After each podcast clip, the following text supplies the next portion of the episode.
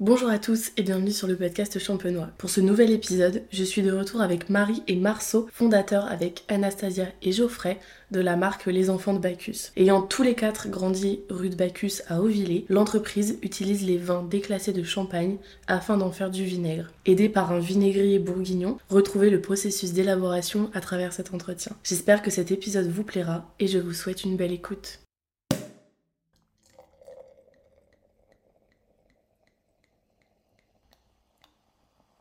Bonjour à tous les deux, merci de m'accueillir pour la deuxième fois. je suis ravie de, vous retrouver. Euh, alors on va refaire les présentations quand même. Et euh, est-ce que vous pouvez nous présenter cette nouvelle entreprise, s'il vous plaît? Bonjour Perrine, euh, on est ravis de te revoir, de te réaccueillir chez nous. Euh, donc moi c'est Marie, euh, j'ai 27 ans, j'ai fait un parcours école de commerce à Neoma, deux ans en France, deux ans au Mexique, et j'ai fait une spécialisation vin et spiritueux à Dijon. Moi c'est Marceau, j'ai 25 ans, j'ai fait mes études à Lille en, en école de gestion à la Cato. Et après j'ai fait un an en communication à l'EFAP et un an en communication digitale, toujours à l'EFAP que j'ai fait pendant le Covid, mais euh, que j'ai fait. Alors pour cette nouvelle entreprise dont on va parler après, vous n'êtes pas que tous les deux. Est-ce que vous pouvez nous présenter euh, Anastasia et Geoffrey? Exactement. Euh, cette fois, on s'est associé à notre demi-frère et demi-sœur, donc on est une famille recomposée depuis, depuis 2001, donc ça commence à, commence à faire. Donc on a vraiment grandi ensemble, à savoir qu'on est, euh, est très proches en âge. Euh, on a 25, 27, 27 et 30 ans. Donc on est vraiment euh, très rapprochés, on s'est toujours très très bien entendu. Et quand il y a eu l'idée de, créer bah, cette nouvelle entreprise, donc des vinaigres de vin de champagne, on voulait s'associer euh, du fait de nos personnalités complémentaires et des, euh, atouts que chacun avait. et la société s'appelle Les Enfants de Bacchus parce que on a grandi tous les quatre rue de Bacchus à Euvillé. Alors qui est Bacchus? C'est le lieu du vin, évidemment. Quand même. Tout le monde le sait, non? C'est le dieu du vin et en plus c'est du coup, bah, comme je le disais, une rue à Auvillé. rue, enfin Auvillé, c'est le berceau du Champagne où euh, Dom Pérignon a, selon la légende, créé le champagne. Euh, donc voilà, c'était vraiment rigolo, c'était vraiment un clin d'œil. Euh, puis en plus, le fait qu'on soit quatre enfants, voilà, c'est marrant. Et au passage, c'est un des plus beaux villages Pourquoi du monde. Un des plus beaux. C'est le plus beau village du monde. du monde. c'est vraiment un très beau village. Il faut venir et en même temps, vous pouvez venir chez nous du coup. Exactement. Alors, du coup, parlez-nous un petit peu de cette entreprise. Comment est née l'idée? D'où est-ce que ça vient? L'idée est née assez naturellement. En fait, euh, avec Marie, on a créé une autre entreprise avant qui est l'entreprise Marceau. Donc, on réutilise des bouteilles de champagne. Ça fait l'objet d'un autre podcast que vous pouvez écouter évidemment. on mettra le lien dans le euh, podcast. Et on a, donc, on a créé ça tous les deux. Et un an après, euh, sur le même principe, on voulait, réutiliser un autre matériel, un autre, une autre source que la bouteille de champagne. Un autre déchet de la filière. Un autre déchet voilà, de la filière. Et on s'est dit le, le jus, le, le, le jus qui reste, les, VO. Euh, qu'est-ce qu'on peut faire de ces VO plutôt que du, du ratafia ou des choses comme ça? Et on s'est dit pourquoi pas du vinaigre Parce que du vinaigre, euh, il y en a pas tant que ça dans le coin. Euh, fait avec des jus de champagne, il y en avait. Il y a une marque qui le fait, c'est Clovis, mais c'est pas du tout sur la même gamme. Et, et on s'est dit, bah, notre raisin, il est quand même pas trop mauvais, je crois. En tout cas, c'est ce qu'on m'a dit. donc, c'était, c'est plutôt écoulé naturellement. On a commencé à faire des, des, des tests avec un partenaire. Et euh, on a sorti le produit qu'on a vendu au début du coup sur l'entreprise Marceau, histoire de tester. Le produit a vraiment plu. Et on s'est dit, bah écoute, euh, ça a très bien marché. On lance une nouvelle boîte. Et du coup, nouvelle boîte euh, qui, qu'on a lancé, on a construit la vinaigrerie, qui est encore en cours de construction et qui ouvre le 1er octobre. Voilà, donc c'est un podcast en, avant-première, vu que officiellement l'entreprise, la lieu de production n'existe même pas, mais le produit existe bel et bien. Euh, alors on va juste revenir sur euh, les VO pour nos auditeurs qui ne sont pas champenois et qui ne savent pas forcément ce que c'est. Alors les VO c'est les vins déclassés à la vendange. Euh, c'est en gros l'appellation champagne nous impose un quota à la vendange pour la pour la récolte et tout ce qui est au-dessus de cette, de cette limite est déclassé, ne peut pas être utilisé dans, le, bah, dans la production de champagne. Et donc du coup, le cahier des charges nous impose de soit le, le donner ou le vendre à une distillerie, soit le donner ou le vendre à une vinaigrerie. On a deux, deux intervenants, trois intervenants dans la région qui sont des gros... Euh, euh, des grosses entreprises qui, font ça très bien. Euh, mais nous, on voulait proposer une alternative un peu plus artisanale et puis, puis encore une fois, s'amuser là-dessus. quoi. Alors du coup, là encore, on est sur une histoire de famille, puisque donc vous travaillez tous les quatre. Quel est le rôle de chacun? Euh, on a des rôles euh, spécifiques, encore une fois, euh, à cause et encore une fois orientés sur nos caractères. moi, je suis plutôt sur la partie commerciale, stratégie. Marceau, il va être plutôt sur la partie communication, marketing. Anastasia plus administratif, accueil. Et Geoffrey beaucoup plus sur la partie production. Ok. alors du coup sur votre, votre logo, on a enfin le logo ou le nom de la marque, on a euh, donc Bacchus écrit avec un fer à cheval à la place du U. Pourquoi ce petit détail euh C'est un petit détail euh, qui, a son importance vu qu'en fait on a, on a fait le lieu de production et la boutique dans, une ancienne, dans un ancien corps de ferme et au-dessus de, au de la porte d'entrée nous avons une enseigne en fer. Ça se fait beaucoup à Auvillé et c'est une enseigne d'un cheval avec des fers à cheval en dessous. Et du coup c'était vraiment un, un clin d'œil au lieu de production qui était un ancien corps de ferme. Très bien. Alors encore une fois, on ne peut pas parler d'entrepreneuriat sans évoquer les difficultés. Euh, du coup, pour, pour cette nouvelle entreprise, par quoi est-ce que vous êtes passé? Euh, les difficultés, alors là, celle qu'on est en train de, voir, c'est le, lieu, de, la construction du lieu de production et le lieu d'accueil. Euh, c'est euh, difficile de se projeter, enfin clairement, c'est pas, enfin c'est un métier, donc de vraiment visualiser et de retranscrire ce qu'on avait envie de véhiculer, c'était pas simple. de suivre les travaux, c'est assez difficile, ça a pris du retard évidemment, tout ça. Euh, et en autre difficulté, je dirais, c'était euh, sur du recrutement. Là, on va recruter quelqu'un sur... Euh, enfin, on a recruté quelqu'un qui sera là à partir du 1er octobre avec nous. Et ça, pareil, c'est plutôt compliqué quand on a 25, euh, entre 25 et 27 ans. faire passer des entretiens des gens qui ont à peu près le même âge que nous. savoir ce qu'on veut, savoir poser les bonnes questions, savoir cerner les profils. Et puis trouver quelqu'un qui, pouvait gérer le projet de A à Z, c'est-à-dire accueillir la clientèle, gérer la communication, le marketing, gérer le côté commercial et nous conseiller sur la gestion, etc. etc. Donc, oui, quelqu'un de très polyvalent. quelqu'un d'extrêmement polyvalent. On voulait aussi que ce soit quelqu'un d'assez jeune euh, parce qu'on est jeune et qu'on voulait pas travailler avec quelqu'un qui avait le double de notre âge parce que ça aurait été assez gênant pour nous, ça aurait été compliqué. Euh, c'est pas la même vision. Oui, c'est ça, c'est pas la même vision. Et, euh, et voilà. Donc il faut, faut quelqu'un qui, qui, soit assez polyvalent, euh, qui veuille faire toutes ces choses-là et qui soit surtout totalement autonome parce que c'est clairement un projet que nous on a tous une entreprise à côté. C'est un projet qu'on a eu en commun et qu'on a eu à cœur de monter parce que pour nous c'est une bonne idée, mais on peut pas le gérer nous-mêmes au quotidien malheureusement. Euh, donc il faut vraiment quelqu'un euh, en qui on ait confiance et, qui sache presque tout faire. Un, chef d'entreprise concrètement. Exactement. Donc Léa vous accueillera à partir du 1er octobre à la vinaigrerie à Tout à fait. Merci Léa. alors du coup, quelles sont les valeurs de cette nouvelle entreprise?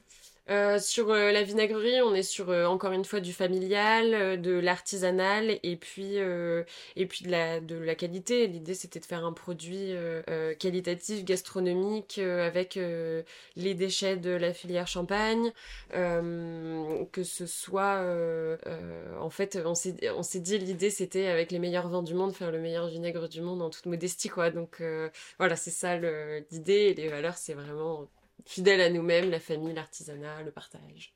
Voilà. Alors c'est bien parce que tu parles, euh, tu parles d'artisanat.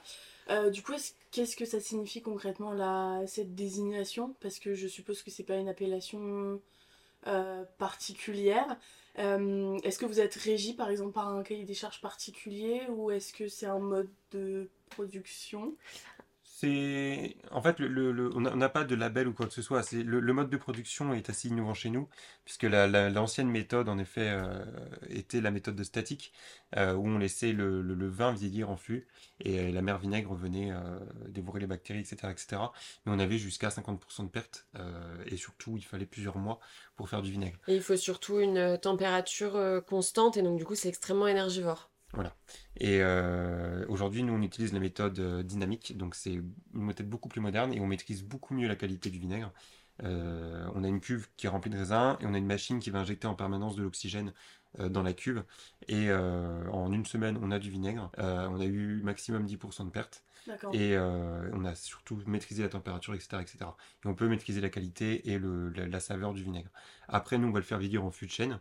Euh, au minimum trois mois évidemment, euh, pour qu'il ait pris un goût, pardon, le, goût du, bois. Voilà. À quel moment vous, vous récupérez cette matière première? Alors pour l'instant, on a commencé euh, avec une seule maison de champagne, la familiale évidemment.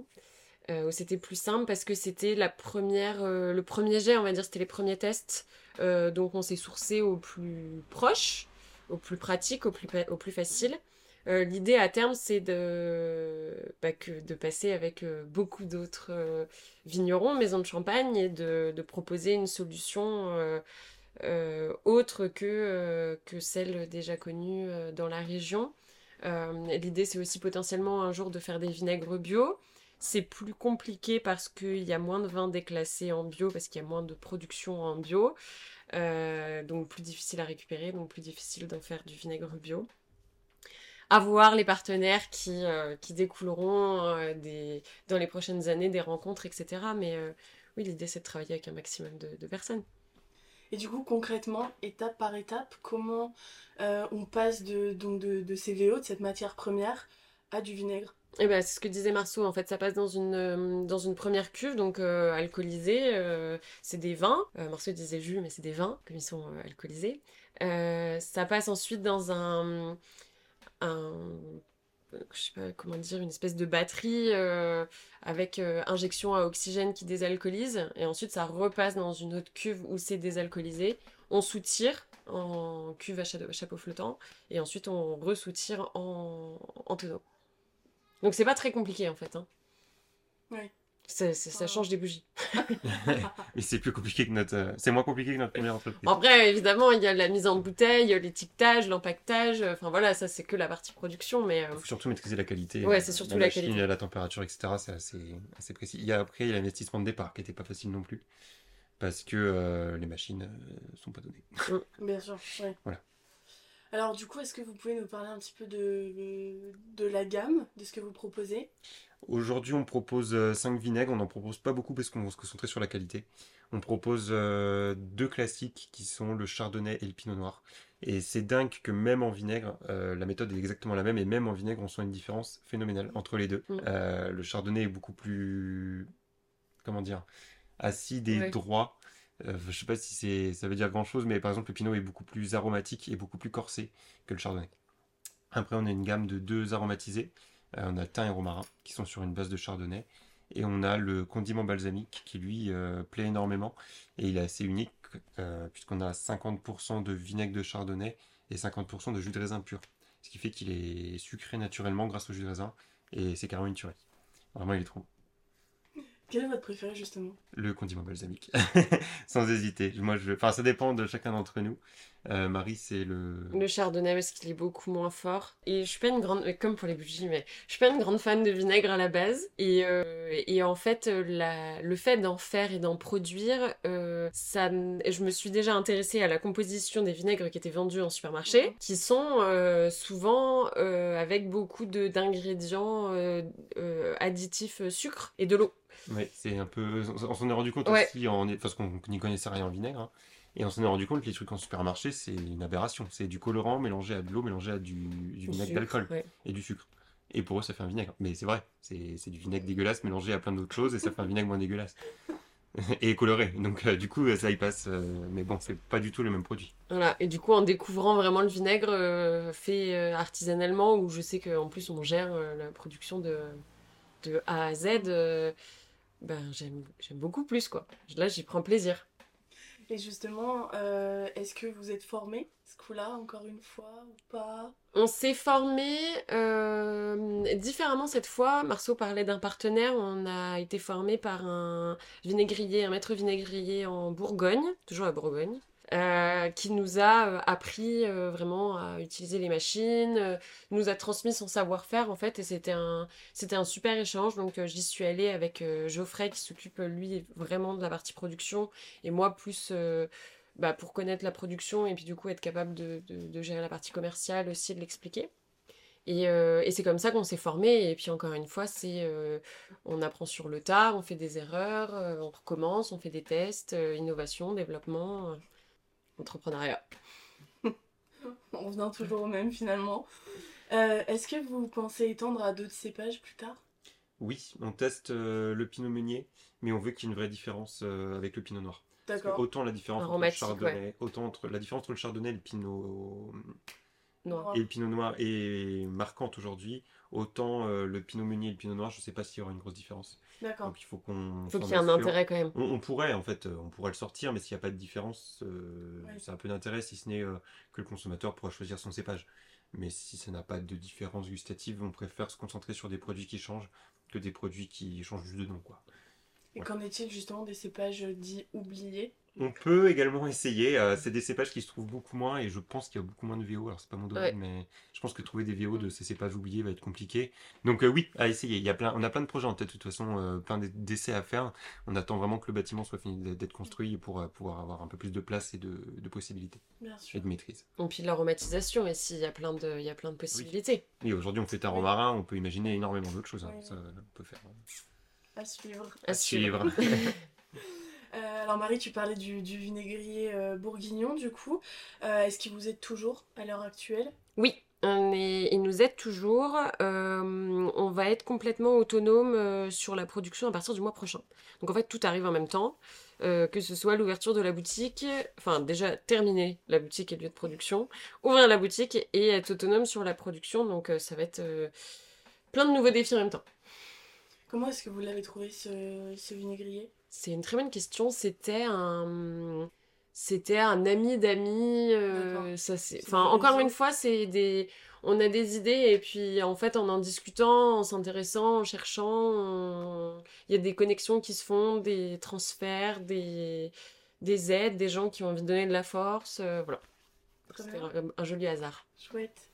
Euh, alors du coup, vous disiez tout à l'heure que donc ils vont, ils sont vieillis dans des fûts. Mm. Euh, pourquoi cette idée de Est-ce que c'est obligatoire déjà? Non, c'est pas obligatoire. Comment vous en êtes venu justement à à mettre en fût, euh, c'était c'était la méthode du, du, maître vinaigrier avec qui on travaillait. et on trouvait que ça apportait une, un vrai ajout de saveur en fait. Enfin, ça, ça, ça, apportait euh, une vraie différence. Et donc du coup, on a choisi de, de garder cette option. Après, il y a, euh, euh, il y a différents, évidemment, différents tonneaux. ça peut jouer aussi. Aujourd'hui, on, est parti que sur, sur un, seul, un seul modèle déjà utilisé, plutôt sur des vins bourguignons. À voir si on part à, un moment sur du fût neuf ou euh, des sur de champagne, des, ouais, de, ça, ouais. de, de, champagne. Faut aussi qu'on teste pour être franc, voir s'il y a une différence de goût ou pas. Mm. Qu'est-ce qu'ils apportent à l'heure actuelle les, les fûts Parce que du coup ils ont déjà été utilisés. Ouais, un vieillissement, un, un goût de ben, comme sur les vins en fait, euh, un peu de, de brioché, de, de, en fonction de, du tonneau, euh, de, de torréfaction, euh, de, de, de, charpente, tout ça quoi. Combien est-ce que vous produisez de bouteilles à l'année? Alors là, le, la vinaigrerie n'étant pas finie d'être construite, on gère pas vraiment vraiment les stocks euh, dans la précision. D'accord. Euh, faudrait qu'on regarde euh, précisément sur les factures pour être franc. on n'en a absolument aucune idée. Je dirais qu'aujourd'hui par an, ça fait quoi? Ça fait un an et demi qu'on existe, mm. qu'on commence à vendre en fait. Là sur la dernière année, on a peut-être vendu 2000 bouteilles. Moi j'aurais dit plus moi. Plus. J'aurais dit environ. Je pense qu'on en a produit environ 5000, vendu 3000. D'accord. Oui, peut-être. Bah après, euh, ça représente vraiment pas grand-chose par rapport à ce qu'on investit aujourd'hui, mais le, le, le, le, gros avenir, enfin le, gros va venir bientôt, quoi. Parce que mhm. maintenant qu'on va voir la boutique et qu'on va avoir quelqu'un qui s'occupe du projet, euh, ça va vraiment se lancer. Parce qu'aujourd'hui, on avait vraiment personne qui s'en occupait. On a fait la communication, enfin la charte graphique au début. On a sorti les bouteilles et ça s'est un peu vendu tout seul à droite à gauche par hasard. Quoi. On est, bah, pas par hasard, on est repassé par le, par le réseau de distribution qu'on avait sur, sur Marceau. Mhm. Donc ça, ça nous a mis un pied à l'étrier. Mais effectivement, comme on a tous une société à côté, euh, enfin tout le monde s'en on s'en occupe tous, mais en, comme deuxième voire troisième activité. Et euh, donc du coup, ça prend un peu plus de temps à, à se lancer, mais le fait d'avoir quelqu'un qui arrive et qui s'en occupe, euh, on espère que ça va tout développer d'un coup. L'essentiel pour nous, c'était de savoir que le produit plaisait au départ, savoir si ça valait le mm. coup de se lancer vraiment. Et d'investir, ouais. Et le produit a plu, donc euh, sur le, peu, le, peu, de bouteilles entre guillemets qu'on a vendu. Donc aujourd'hui, on compte vraiment euh, faire des efforts pour en vendre. en tout cas, essayer. Euh, du coup, encore une fois, vous travaillez de façon locale, mm. comme, comme pour Marceau. Qu'est-ce que ça signifie? Bah, ça signifie utiliser des utiliser les vins de champagne déjà évidemment, évidemment classique classique euh, produire euh, en champagne. Euh, Mettre en bouteille en champagne. Exactement, mise en bouteille, de la verrerie. On a, un packaging de pack de deux pour les vinaigres qui viennent des Ardennes. C'est aidé d'une graphiste qui est rémoise. voilà. Donc c'est vraiment faire au plus proche à chaque fois. Ok. On va maintenant passer aux différents accords mais vinaigre. Je sais pas si on peut dire ça comme ça. Est-ce que vous avez des exemples à nous, à nous partager? On en a quelques-uns. Après, c'est quelque chose qu'on va développer à l'avenir. On est vendu pour l'instant dans, dans un restaurant euh, plutôt connu qui est l'assiette champenoise. Donc, euh, je pense qu'on ira lui demander des idées de mes, mes vinaigres, sachant que son aliment préféré, son condiment préféré, c'est le vinaigre. D'accord. Euh, donc, je pense qu'il sera enthousiaste à cette idée. mais on a quand même quelques recettes. on a la focaccia au vinaigre.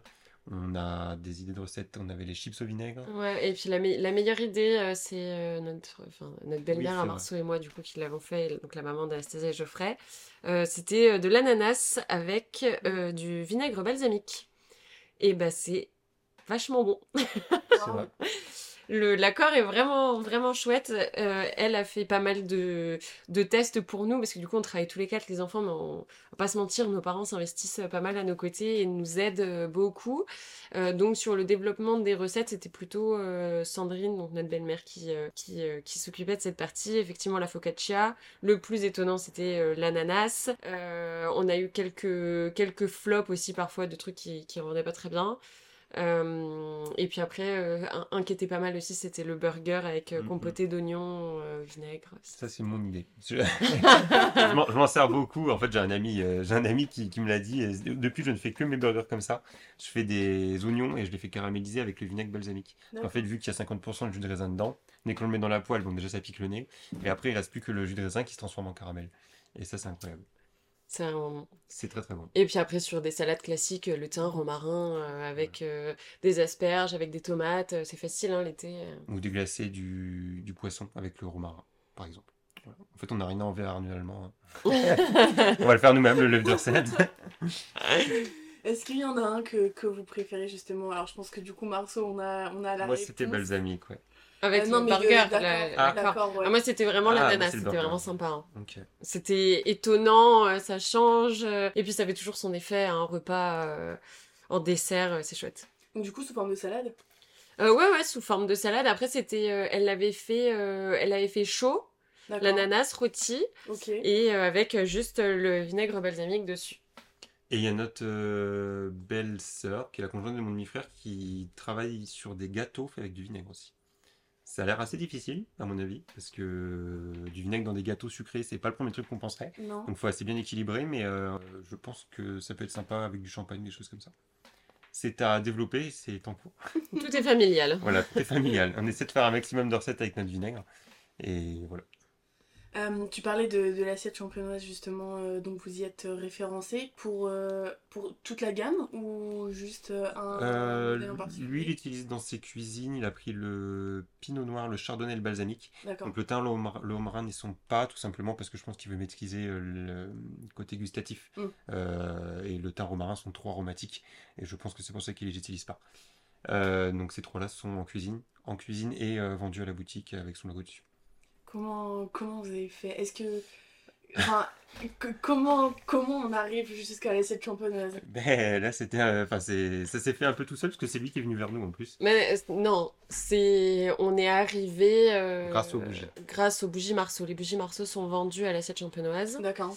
parce que encore une fois, relation, coup de chance possibilité de présenter les produits, euh, coup de cœur, euh, rentrer dans la boutique. Euh. Puis un jour, il y a une bouteille de vinaigre qui est, qui est apparue, je crois, sur sa table de cuisine, par, un peu par hasard, disons. Et, et, du coup, il nous a rappelé en disant, c'est pas mal votre truc, et si on se rencontrait Et je crois qu'il a beaucoup aimé le produit, parce qu'il l'a goûté avec le maître d'hôtel et le chef, enfin le, chef de la cuisine. Et, et voilà, c'est fait comme ça. Chouette euh, alors du coup, où est-ce qu'on peut, où est-ce qu'on peut se les procurer ces, ces bouteilles? Parce qu'il me semble que votre site n'est pas marchand. Alors aujourd'hui non, il n'est pas marchand parce qu'on est au début du projet. Il y a quand même la liste des points de vente euh, sur le site et euh, bien sûr à la boutique à la vinaigrerie directement à Auvillers à partir du 1er octobre 2023. voilà. Donc, donc on compte vous voir prochainement et vous pourrez même les déguster directement sur place et visiter le lieu de production. Et ça, c'est assez unique. Ouais, très bien. Euh, du coup, vous, vendez, vous les vendez essentiellement en France? C'est pas vraiment des produits que vous exportez? Non, mais encore une fois, euh, c'est... On, on a utilisé le réseau euh, Marceau, donc les points de vente qui étaient beaucoup déjà présents sur la région.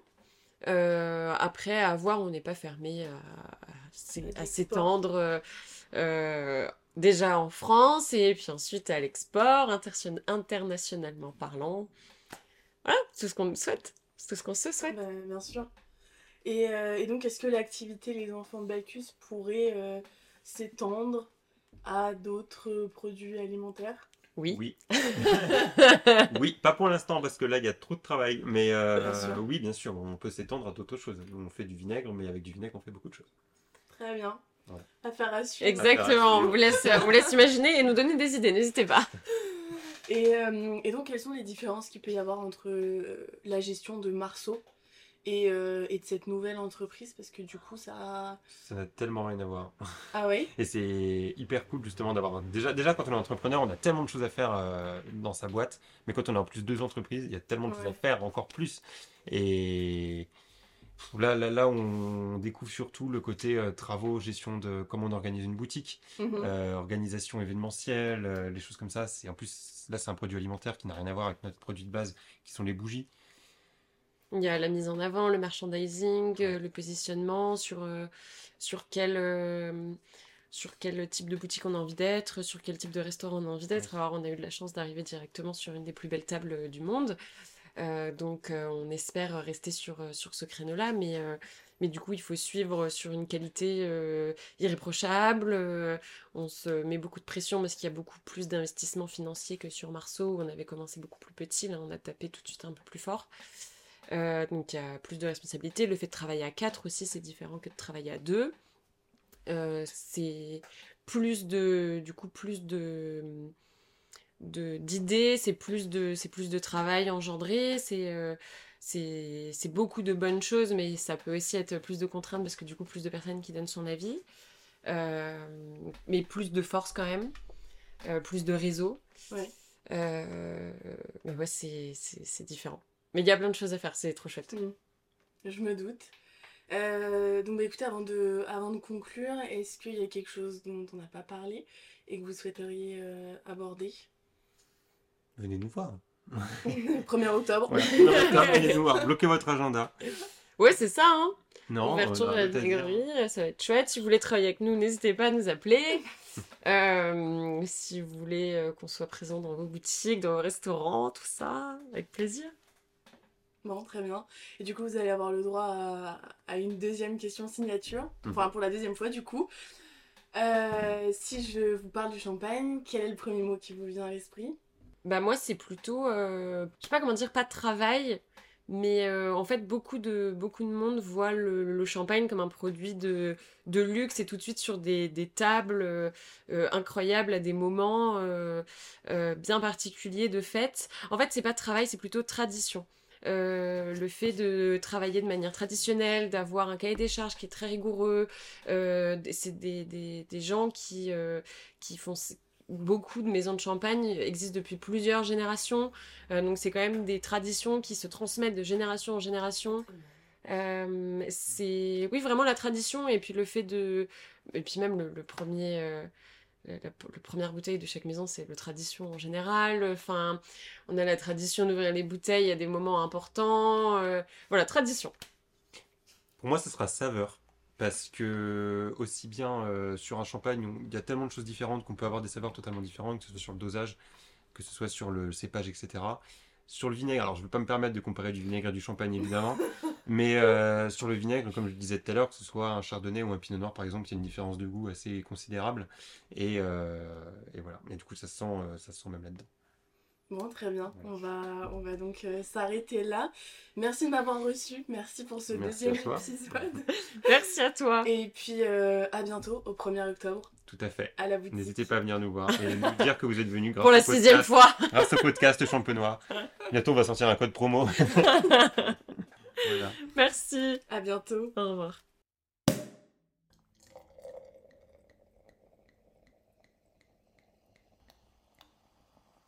C'est maintenant la fin du deuxième épisode de cette série. Merci d'être resté jusqu'ici. Vous retrouverez toutes les informations de ce dont nous avons parlé dans les notes du podcast. N'hésitez pas à vous abonner, à activer la petite cloche pour recevoir la notification des prochains épisodes et à nous faire part de vos retours sur nos réseaux sociaux, hâte le podcast champenois. On se retrouve non pas dans 15 jours, mais la semaine prochaine pour le prochain invité. À très vite.